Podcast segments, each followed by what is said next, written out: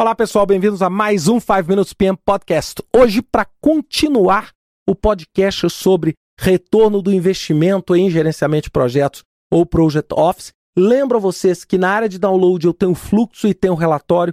Eu acho que vai ser muito mais fácil vocês estiverem com isso na mão para acompanhar aqui um pouquinho o que eu estou falando para você não ficar perdido.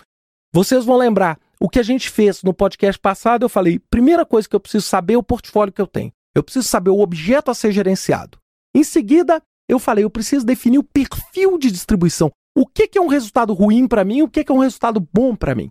E esse perfil, somado aos dados que eu tenho de prazo, aos dados que eu tenho de custo e aos dados que eu tenho de retorno do investimento, de resultado de cada projeto, eu rodo uma simulação. Essa simulação é uma simulação tripla, onde eu simulo ganho de prazo, ganho de custo e aumento de lucratividade. Então eu vou ter três curvas né, normais ali, três curvas no estilo da curva normal, no estilo do sino, onde eu vou aí sim aplicar o que nós vamos discutir agora.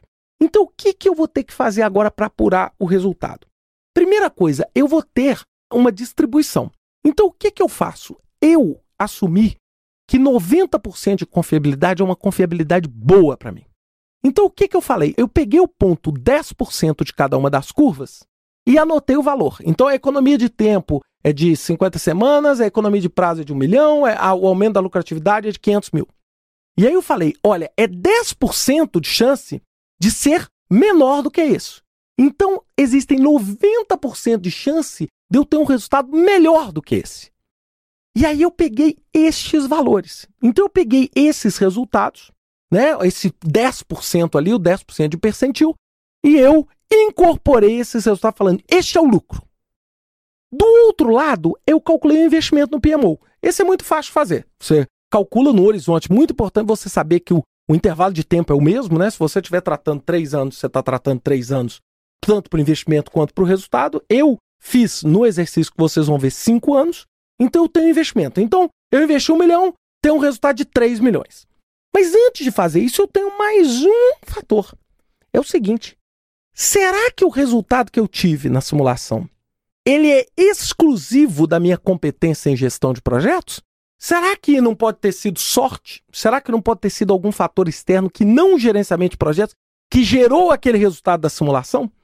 Então aqui eu penalizo mais uma vez o gerenciamento de projetos, comparando o gerenciamento de projetos com outras coisas.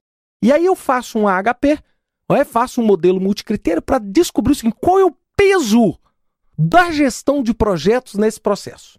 Então vamos supor que o peso é 50%. Então eu vou simplesmente calcular que daquele lucro só 50% foi realmente de competência do PMO. E aí, com isso, eu vou confrontar o investimento. E aí sim eu vou ter custo, vou ter o benefício, eu consigo calcular o quê? O retorno do meu investimento, porque eu sei quanto eu investi e quanto eu lucrei. Né? Só que como eu ainda não fiz, isso é um potencial de lucro simulado. Então, olha só, eu, lógico, nessa concepção é muito importante. Eu tentei, de todas as formas, ser assim duro com o gerenciamento de projetos. Então eu penalizei o gerenciamento de projetos dizendo que nem todo o resultado era do gerenciamento de projetos.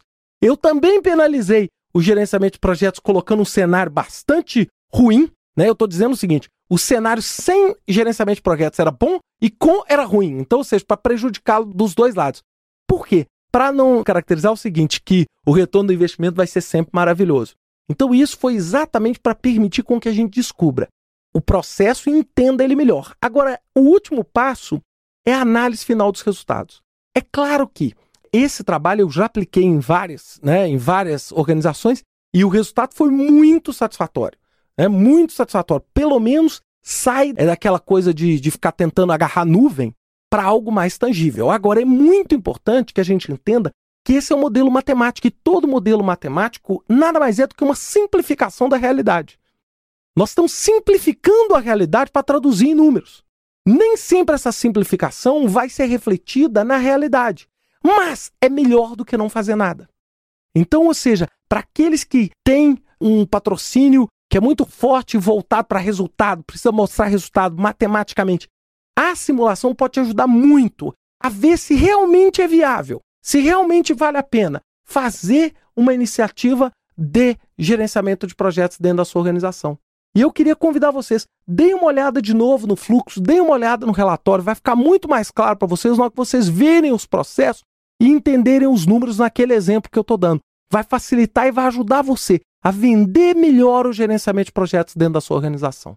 Espero que vocês tenham gostado desse podcast. Desculpa o desafio de falar sobre um assunto tão complexo sem poder rabiscar. Eu estou aqui em pé tentando rabiscar tudo aqui para tentar ajudar a você que está ouvindo a entender melhor. Mas pelo menos vale o esforço para semear aí né, uma ideia de que a gente consegue sim calcular o retorno do investimento do escritório de projetos e de uma forma bastante decente. Um grande abraço para vocês, até semana que vem com mais um 5 Minutes PM Podcast.